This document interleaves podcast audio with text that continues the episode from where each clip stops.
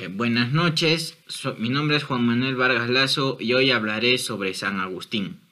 Primero hablaré un poco sobre su biografía.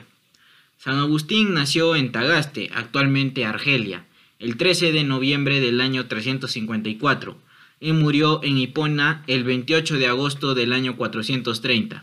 Su padre, Patricio, un pagano de oposición social acomodada, que luego de una larga resistencia a la fe, hacia el final de su vida se convierte al cristianismo. Mónica, su madre, era una devota cristiana. Al enviudar, se consagró totalmente a la conversión de su hijo Agustín.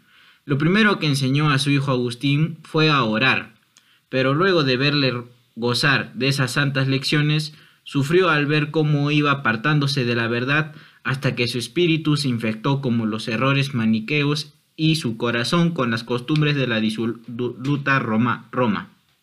Mónica, confiando en las palabras de su santo obispo que le dijo, el hijo de tantas lágrimas no puede perderse, no cesó de tratar de convertida por la oración y la persuasión hasta lograr. Ahora pasaré a la siguiente pregunta, la cual es, explica cómo se divide el conocimiento según San Agustín y ahora pasaré a la explicación se divide en dos, el conocimiento sensible y el conocimiento racional.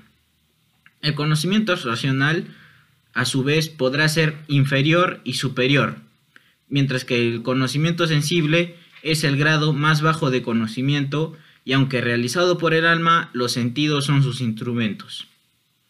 La siguiente pregunta es, ¿de qué trata la teoría de la iluminación de San Agustín?